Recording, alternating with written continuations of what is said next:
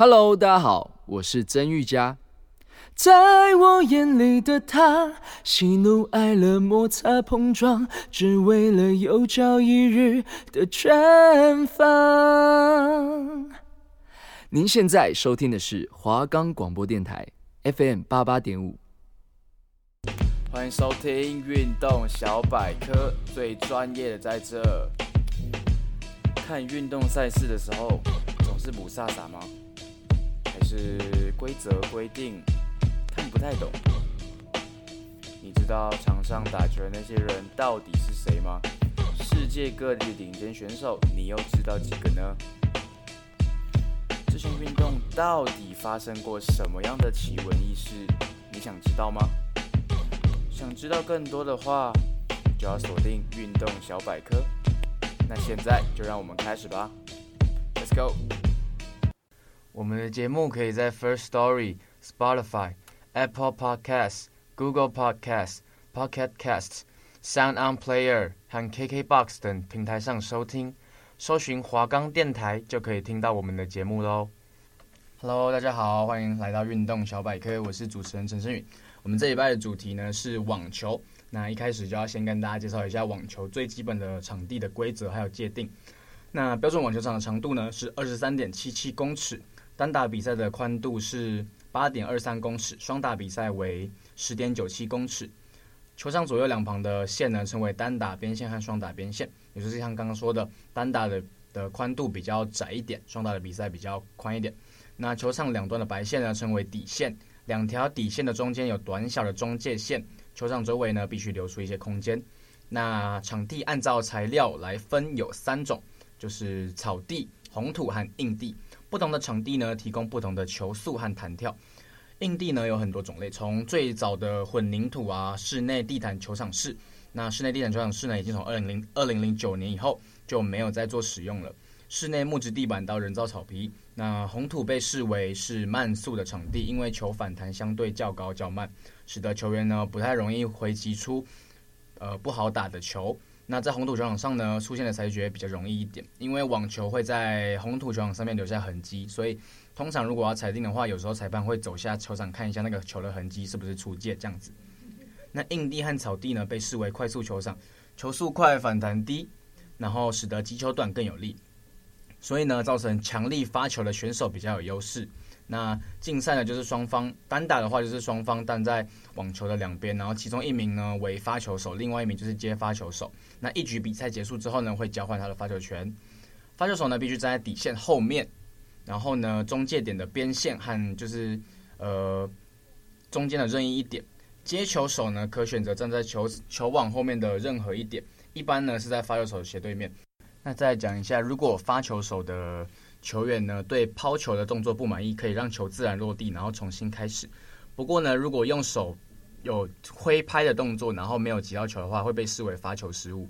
那发球手在发球整个过程中呢，两脚不应该偏离最初位置，然后发球手的脚是可以离开地面，但不得走动或奔跑，这是为了防止故意误导球的走向。那双脚偏离区域过大呢，可能会构成违例。一次正确的发球中呢，发出的球应该越过球网，但不触及球网。并落在球网另外一边斜对角的发球区的任意一点。如果球网触网依然落在正确的发球区的话，构成触网应重新发球，但是呢不会记成发球失误。不过如果球落网或是没有过网前就落地，落地前触碰到除球场外的任意物体，或是没有落在斜对角的发球区那，就是一次发球失误。第一次发球失误后呢，发球手可以再发一次球，不过依然失误就会变成双发失误，直接让对手得一分。一场网球比赛呢，一般有一到五盘比赛构而成，每一盘呢又分成数局那，运动员通过得分来赢得局，然后呃通过赢得一定的局数赢得一盘，然后再变成一个比赛这样子。一局比赛呢，只有一名运动员发球，率先赢得至少四分，并且多出。对手至少两分的运动员赢得一局，然后一局比赛中呢，每一次发球需在半场的两个发球区轮流，也就是左右边轮流。每一局第一次发球应该从先从右边开始。网球的每一局计法呢，从零到三分呢，分别记为零 love、十五 fifteen、三十 thirty 和四十 forty。那为什么是十五、三十、四十，而不是十五、三十、四十五的等比呢？那是因为，呃，单纯只是因为四十五太难念，forty five 太难念，而且是两个音节，所以他们就直接把它记为 forty。计分时呢，发球手的得分应在前，因此三十比零的意思呢是发球手赢两分，而接球手未得分，也就是 thirty love。那当双方运动员都得了三分呢，一般叫平局 deuce，而而不是叫 forty forty。所以在出现平局后，呃，一名球手再得一分，便称为 advantage 领先，而不再计分。如果呢在领先的状况下呢，失去一分，比如说，呃，我领先，然后对手是落后的话，我 advantage。但不过呢，如果对手他得一分的话，就会变成再变回 deuce，就不会再变成两边都是一样的分数，就会变成四十比四十，而不是变成呃再高分这样子，会回到原本的分数。然后呢，如果同时这领先两分的状况下，就会得到那一局。呃，如果如果是在领先一分的状况下呢，是不会获得该局的。如果在平手状况下再获得一分，是不会获得该局的。再呢，基本上获获得六局比赛胜利，然后领先对手至少两盘的运动员呢，会获得该盘。所以说六比五是不会赢赢得那一盘的哦。如果呢是六比五的话，要打第七，要打要打到七分才会算是他赢。然后呢，再就是比如说六比四，就是六分的那边赢。然后七比五啊，八比六这种，就是赢得两局以上的才会宣告该盘结束。这种计分法呢称为领先盘。不过呢。通常这种计分方式仅会出现在职业赛的最后一盘中的最后一局。然后另外一种计分方式呢是，呃，比较像是六双方在一盘中熬，甚至六比六呢会变成抢七局，也就是七比六就会赢得该局。不过在五盘之中的最后一盘呢，如果双方战成六比六就没有决胜局，而传统的方式一直获得连续两局的胜利才会比赛结束。所以之前温布顿网球有出现过最后一局七十比六十八局。才获得了那场比赛的胜利。那场比赛一共打了超过十二个小时才结束，也是网球史上最长的一场比赛。然后呢，在决胜局比赛中呢，采用正常的数列表示，率先获得七分并领先对手至少两分的运动员获胜。这边就是大概网球的基本规则。我们休息一下，马上回来。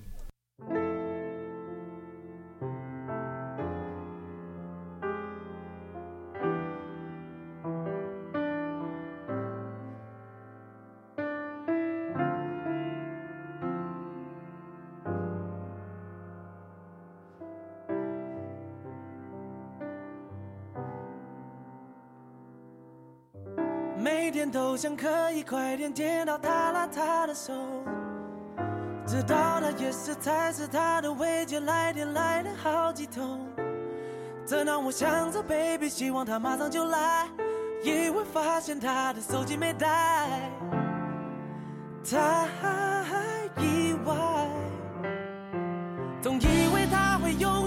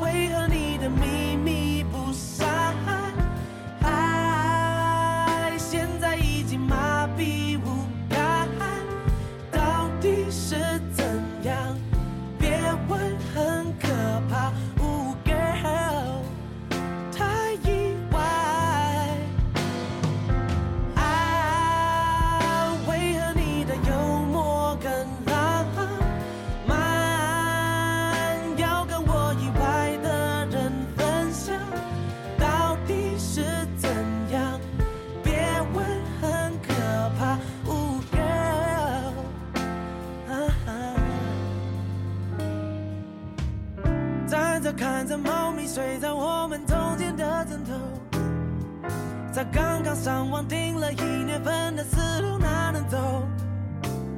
我坐着呆着想着，希望一切能重来，爱情真的变得像是公害。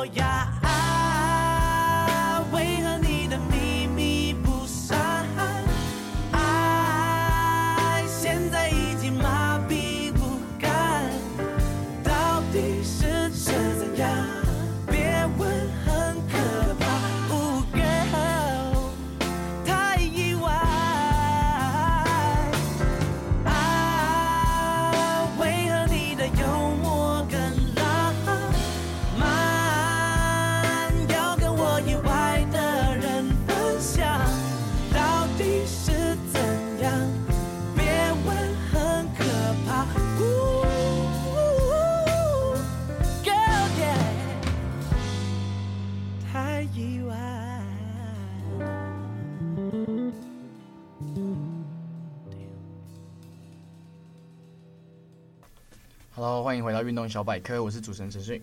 我们第二个单元呢，要介绍一下网球史上的呃比较知名的球星。那第一位呢，就是塞尔维亚球王 n o v a Djokovic，目前呢是世界排名第一。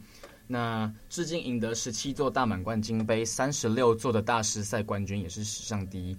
公开赛时代夺得澳网冠军最多的球员，共获得八座，也是史上第八位全满贯兼第一位在三种不同场地连续拿下四座大满贯的世界球王。于二零一八辛辛那提大师赛夺冠后，完成史上第一位金大师 （Golden Master） 的壮举，也就是赢同时赢得九座不同的大师赛的冠军。也是史上首位总奖金达到一亿美元的网球员。二零一一年呢，是乔克维奇最为出色的赛季，全年大满贯获得了澳网、温网、美网三个冠军，法网呢打进四强。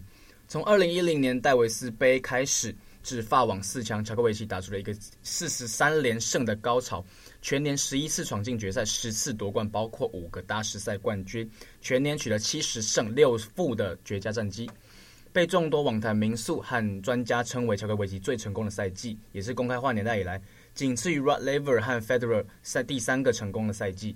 而前世界第一球王 Pete Sampras 甚至称这个赛季是他一生中见过最优秀的网球赛季，甚至可以成为所有运动中成就最高的一个赛季。这一年呢，乔克维奇在大满贯的比赛比起以往统治力有所下降，也就是二零一二年。不过呢，依然得到了温布顿的冠军，法网也打进决赛，全年获得四战大师赛的冠军，大师赛冠军达到了二十个，于年终总决赛中卫冕成功。这一年共获得了七个单打冠军。隔年的二零一三年的小克维奇最成功的赛季，全年以八十二胜六负的战绩称霸网坛。在这年，他在四大满贯中均打进决赛，也拿下了温网、澳网、美网三座的冠军，只在法网总决赛中吞败。在一五十五个巡回赛中进入决赛，拿下十一个冠军，并破纪录摘下六座的大师赛冠军。年度总决赛也成功完成四连霸，整体上呢又是缔造了辉煌的一年。二零一六年的法国公开赛，因雨不断受到严重影响的赛程，并未阻碍乔克维奇第四次闯入男单决赛。在决赛中先输一盘的情况下，Djokovic 克服了紧张的心理与慢热问题，以绝佳的竞技水平连赢三盘，逆转了对手 Andy Murray。同时呢，赢得个人首座的法国网球公开赛冠军，实现了职业生涯的全满贯，也就是在生涯中夺下四座不同的大满贯：澳网、美网、温网以及法网。乔科维奇是网坛第八位、公开化年代第五位实现职业生涯全满贯的男子选手。同时，他继四十七年前的 Rod Laver 之后，再次实现了连续夺得四个大满贯冠军的成就。我们也称这个为 Joko Slam 乔克维奇的大满贯。乔克维奇在澳网寻求第七冠，却在第二轮爆冷胜，输给排名一百一十七名的 Dennis，宣告卫冕失败。那隔年法国网球公开赛寻求卫冕的乔克维奇在八强败给 Dominic Tim，宣告卫冕失败，世界排名下降至第四。不过呢，在二零一八年呢，他在温布顿网球夺得第十三座的大满贯赛冠军，世界排名重回前十。因为二零一七年呢，他遇到一点小低潮，在二零一八的加拿大公开赛中呢，与在温布顿网球公开赛的决赛击败南非对手 Anderson，最终呢，八月乔克维奇于辛辛那提大师赛决赛当击败当时世界排名第二的瑞士名将 Roger Federer，是史上第一位赢得至少所有九个 ATP 世界巡回一千大师赛的选手，是网坛史上第一位金大师。二零一九年的澳洲网球公开赛，乔克维奇赛会第一种子参赛，决赛中准决赛中仅花八十三分钟就击败了法国选手 Lucas。而在决赛之前呢，赌盘和各大媒体较看好纳豆的情况下，乔克维奇完美的直落三击败了世界第二的西班牙蛮牛 Rafael 纳豆不仅将双方的对战记录改写成二十八胜二十五负，并拿下澳网第七冠，成为史上的澳网之王。二零二零年的九月七日，美网的第七个比赛日。在西班牙选手 Pamelo 呃对阵的第四轮比赛中，乔克维奇将球送回给球童时，不小心误击到了女性丝线裁判的喉部，导致乔克维奇在比赛中直接被判负。因为呢，美网的规定中有规定说，球员在非非必要击球中，如果击中裁判，会丧失那场比赛的参赛资格，直接淘汰。那后来呢，乔克维奇有在社群媒体上发出道歉声明，那该名裁判并且目前并无大碍。第二名选手呢，就是刚有提到的西班牙蛮牛 Rafael Nadal，西班牙的职业篮球网球男子运动员，史上第七位生涯单打全满贯，以及第二位生涯金满贯得主。金满贯跟全满贯的差距就在于说，金满贯有获得到奥运的男子单打网球金牌。网球公开赛年代首位西班牙年终球王，网球史上的最佳男子选手之一，至今呢已经赢得了二十座的大满贯金杯，含创纪录的法网男单冠军十三度的封王，以及大师赛的三十五个金杯，合计合计 ATP 巡回赛单打冠军总数八十六冠，现今单打排名第二。那 Nadal 呢被公认为史上最优秀的红土选手，二零零五年首次参加法网公开赛便夺冠，以及呢。法网的战绩是一百胜两败，是然后写下了单一大满贯史无前例的十三冠纪录。零五年四月，红土将有八十一连胜，也创下公开化年代男子网坛单种场地的最长连胜纪录。二零一零年呢，连连续拿下四座的红土大型赛事，首创了红土大满贯。生涯在蒙地卡罗大师赛、巴塞罗那公开赛各获得了十一座冠军，罗马大师赛也获得了九冠。光是红土的大型比赛都获得了四十四座的冠军，可以说是当之无愧的红土球王。二零零八年呢，是 Nadal 向职业生涯突破的一年，在五月十五日到八月一日之间，他取得了职业生涯最长的三十二场比赛连胜，其中包含两个大满贯男单锦标赛内取得了五个冠军头衔，包括了汉堡大师赛、法网女王赛、温布顿的满贯，还有加拿大的大师杯。同年呢，在北京奥运赢得了网球男男子单打金牌，隔天呢，首度登上世界第一宝座。十月时纳达尔已经是提前确定了年终第一的世界位置，成为了西班牙首位的年终球王。二零一零年呢，是 Nadal 生涯以来最佳的赛季，他摆脱了从零九年五月以来长达十一个月未能夺冠的低潮，在红土赛季中呢重返巅峰，不但完成同年的红土大满贯，更囊括三座的大满贯，法网、温网以及美网在内的七项 ATP 单打冠军，成为网坛史上第七位完成职业大满贯与第二位完成职业金满贯的球员。二零一三年呢，Nadal 重返网坛后，他所参加巡回赛中有十三项闯入决赛，并且拿下两座的大满贯单打锦标，在十项的 ATP 单打冠军，然后还有十月第三度登上世界第一，并且也是职业生涯第三度确定提前确定了年度第一的位置。法国公开赛呢，对 Nadal 来说是比较有名的比赛，毕竟是三次拿下冠军，在二零一九年呢。夺下了第十二个火枪手杯，也是他第十八座的大满贯，第三度呢完成法网的三连霸，创下了那罗兰加洛斯赛事的纪录。法国公开赛二零二零年呢，纳达尔强势卫冕，前六场赛事一盘未失，并且在决赛中呢，第一盘以六比零打得乔科维奇毫无招架之力，接下来以六比二和七比五三盘横扫对手，正式追平了费德勒的二十座大满贯的纪录，也是他十三个法网冠军。这场决赛呢，也刚刚好是他在法网的第一百场胜利，亦是他职业生涯的第九九九胜，距离千胜呢只剩一步之遥，并且成为史上唯一三度于单一赛事中四连霸的球员。第三个要介绍的呢，就是 Roger Federer，瑞士的男子职业网球运动员，现今单打世界排名第三。其实目前为止呢。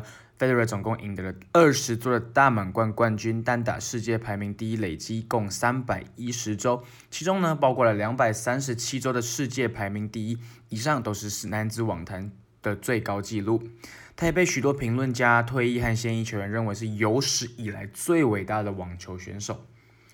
二零零三年七月六日的温网男单决赛中，Federer 赢下了个人的第一座大满贯单打冠军。不久之后的二零零四年二月，他成功与澳网夺冠，登上世界第一，并保持这一排名超过了四年的时间。他所创下的纪录呢，至今未被打破。Federer 总共赢得了单打冠军金杯一百零三座，其中包括二十座的大满贯、大师赛的年终赛冠军六座，以及普通大师赛冠军二十八座。他也是网球公开赛年代第四位与同一年里三夺大满贯的选手。二零零八年呢，Federer 因为在年初染上肠胃病毒以及一些疾病，使得整体成绩呢略有下滑。虽然他的表现不如前面四年，不过仍然摘下了年底的美网冠军。二零零九年呢，Federer 在这一年重返巅峰，他摘下两座大满贯，分别呢是红土赛季的法网以及草地赛季的温网，完成职业大满贯，并成为网球史上获得最多大满贯的男子选手，生涯第三次呢闯进四大满贯的决赛。二零一零年的 Federer 仅摘下一座澳网，破纪录拿下第十六座的大满贯锦标，之后呢却又陷入低潮，让出世界第一的位置，直到年终才慢慢将他的状态调整回来。二零一二年呢，Federer 也摘下了一座温网，破纪录的拿下第十七座的大满贯，并且重回了世界第一，打破了 Pete Sampras 的世界第一的总周数纪录。不过，世界第一的位置呢，在年终赛被 Djokovic 夺回，无缘年终第一。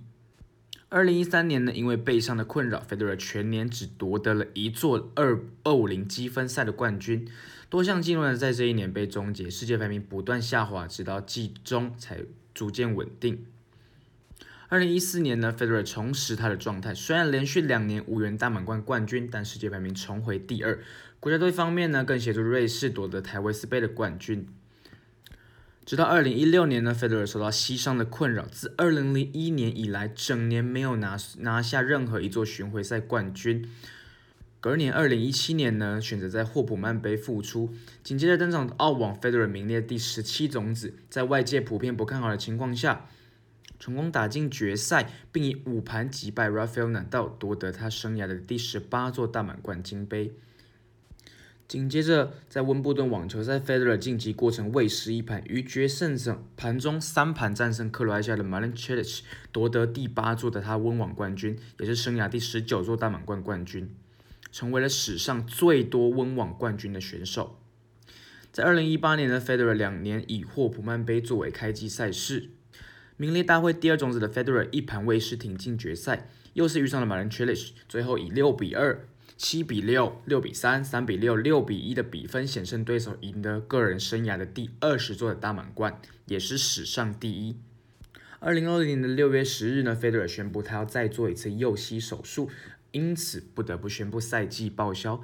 并表示会在二零二一重返赛场，这是自 Federer 赢得第一个职业生涯冠军赛之后，第二次在全年都没有任何的冠军入账。已经高龄三十九岁的 Federer 虽然年纪偏高，不过呢还是具有良好的身手以及快速的脚步，也希望呢他能够继续打破由他自己创下的一些大满贯的记录。我们休息一下，马上回来。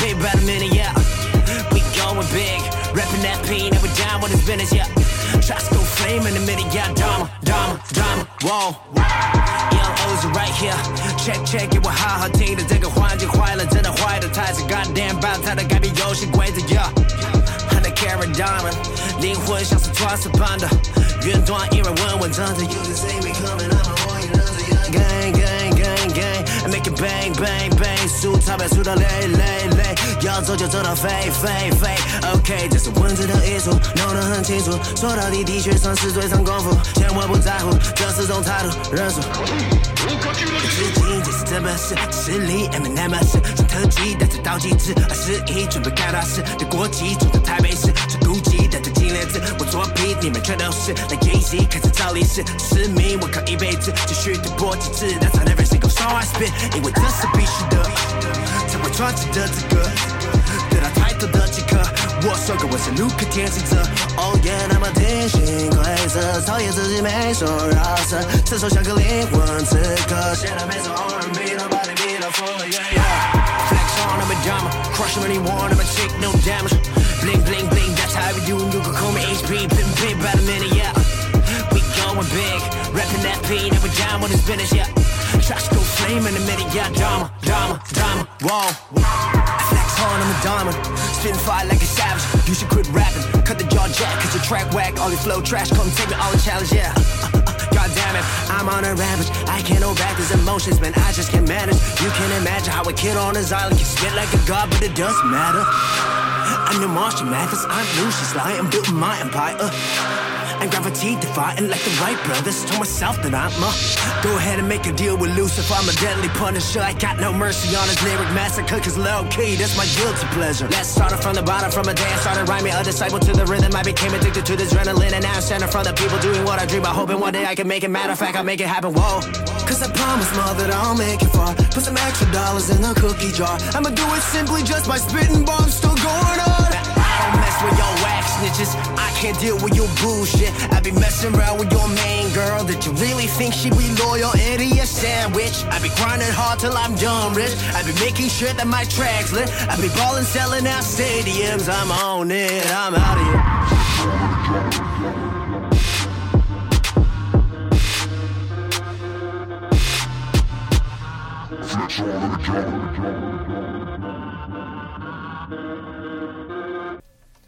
最后一个单元呢，要跟大家聊一下网球场上有一些比较有趣的事情。摔拍呢，是每个网球员呢都会经历的一些事情，因为呃，网球员难免都会有一些情绪嘛，可能表现不好啊，或是可能状况没有那么好，或是身体有伤病的状况下就会摔拍。不过有一些选手呢，却是因为摔拍而有闻名，像是呃，克罗地亚选手呢，Goran Ivanisevic。因为摔烂了所有他带的球拍而无法继续比赛。那那一年呢，两千年的温布顿网球比赛，他带了超过三支的球拍，不过他因为每一支都摔烂了，所以无法继续比赛，因此呢被判了输球。这是一个蛮有趣的例子。然后呢，还有前世界球王 Marin Safin 在场上呢是有名的火炮浪子，只要球打得不好呢，球拍呢就成为他发泄的对象。